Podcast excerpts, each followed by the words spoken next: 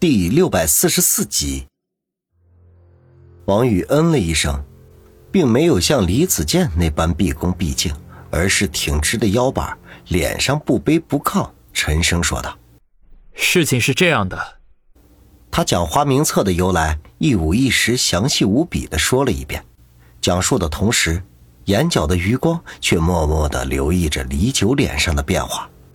李九的脸色难看无比，投向王宇的目光闪烁着恶毒的光芒。尽管两人距离很远，王宇仍旧能够感觉到一丝丝的杀气。王宇说完，全场鸦雀无声。素素将头凑到老爷子跟前，也不知道老爷子说了什么，便连连点头，然后直起身来，脆声的说道：“老爷子说，王宇一派胡言，有损我李家的名声，本应该立刻处死。可是念在他远来是客，如果就这样不明不白的死在我们李家，会叫天下人笑我李家没有容人之度。所以，请王先生和他的两位朋友。”即刻离开李家，三天之后，李家将发布追杀令，对有损我李家名声者，杀无赦。素素此言一出，全场皆惊。八爷忽地站起身来，厉声说道：“老爷子，王宇是我李天宇的女婿，也算是半个李家的子弟。他数次犯险，还差点丢掉性命，才拿到这本花名册，揭开我李家的隐患。就算无功。”也不是有过，您老人家仅仅是听了老九的一番说辞，就对王宇下达追杀令，实在是令人难以接受。我老八第一个不服。不等台上的老爷子做出回应，李九也站起身来，冷冷的说道：“老爸，你宁可相信一个外人，也不肯信自己的手足兄弟吗？嘿嘿，这倒是叫我有些怀疑。”到底是谁图谋不轨呀？老九，你！八爷闻言怒极，指着李九吼道：“可是却又不知道该怎么说好，只气得浑身发抖。”李九，你命人杀我父亲，这总归是事实吧？这时候，李海龙一脸怒气的从人群中站了出来，大声的喊道：“李九，嘿笑一声，嘿嘿，海龙啊！”当初在沈晨举北方的家中，是有人亲眼看见王宇杀死老三的，这是铁一样的事实。只是后来不知道是什么人在后面作梗，收集了一些所谓的证据，把这老三的死推到了我李九的身上。有句话说得好啊，欲加其罪，何患无辞？他这边说着，目光却从八爷和七爷的身上划过。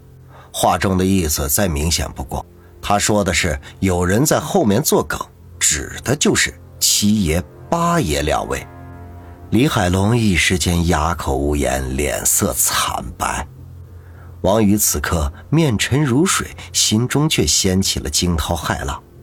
他有种感觉，今天的事情可能已经远远的超出了他们之前的预料，而且看样子石台上的那位老爷子。可能是站在李九那一边的。正在他沉吟之际，七爷慢腾腾地站了起来。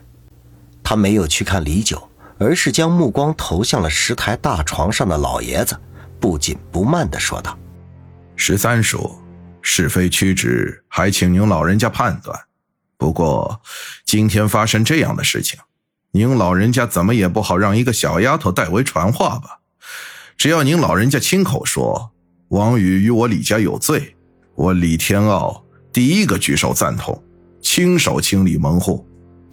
七爷此话一出，再度令所有人都大吃一惊，尤其是王宇，只觉得心口如同遭了重击，一时间竟然呼吸困难。万万没有想到，七爷会在这个节骨眼上出卖他。李家规矩森严，尊卑有序。七爷的一番话已经有了挑衅老爷子的味道，一时间全场风声鹤唳，数百人连大气儿都不敢喘，目光齐刷刷地望向石台大床上的老爷子。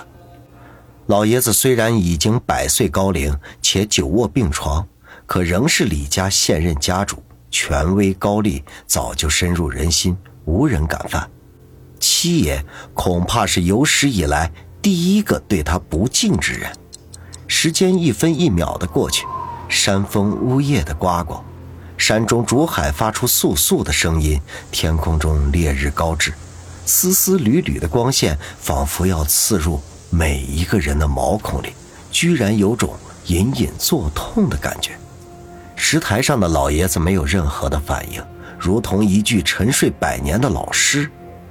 王宇悄无声息地抬手捂住胸口，咧嘴苦笑了一下，暗暗地想到：“我在七爷的眼中，原来就是一个无名小卒。过河时或许可以以杀制胜，但一旦失去了作用，就会被毫不留情地抛弃。八爷说的对啊，我只不过是一颗小小的棋子，距离做一名棋手还差十万八千里呢。”正在他心中五味杂陈之际。守在大床边上的素素忽然大声呵斥道：“李天傲，你大胆无礼！明明知道最近几天老爷子身体抱恙，连说句话都要费好大的力气，却还要逼着他老人家开口说话，你居心何在？”众人闻言，顿时倒吸一口凉气。素素给七爷扣上的帽子太大了。七爷不动声色，沉声说道：“素素姑娘。”我也不过就是想让老爷子说一句公道话而已，没有任何的居心。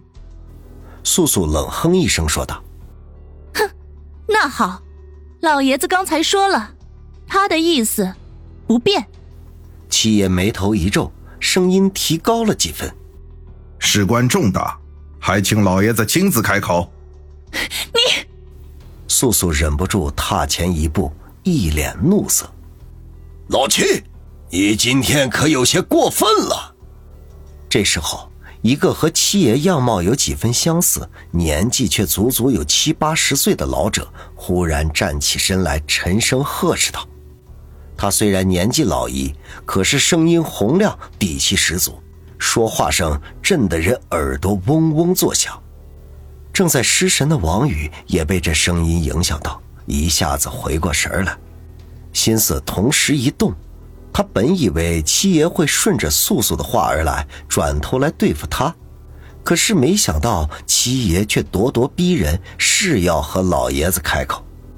对于他自己之前说的清理门户，却是绝口不提。一时间心中不由得糊涂起来，这不知道七爷葫芦里卖的是什么药。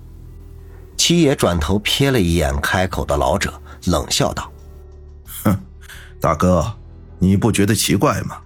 往年咱们李家的聚会，老爷子总会简单的说上几句话，可是今年却一反常态，让一个小丫头片子来传话。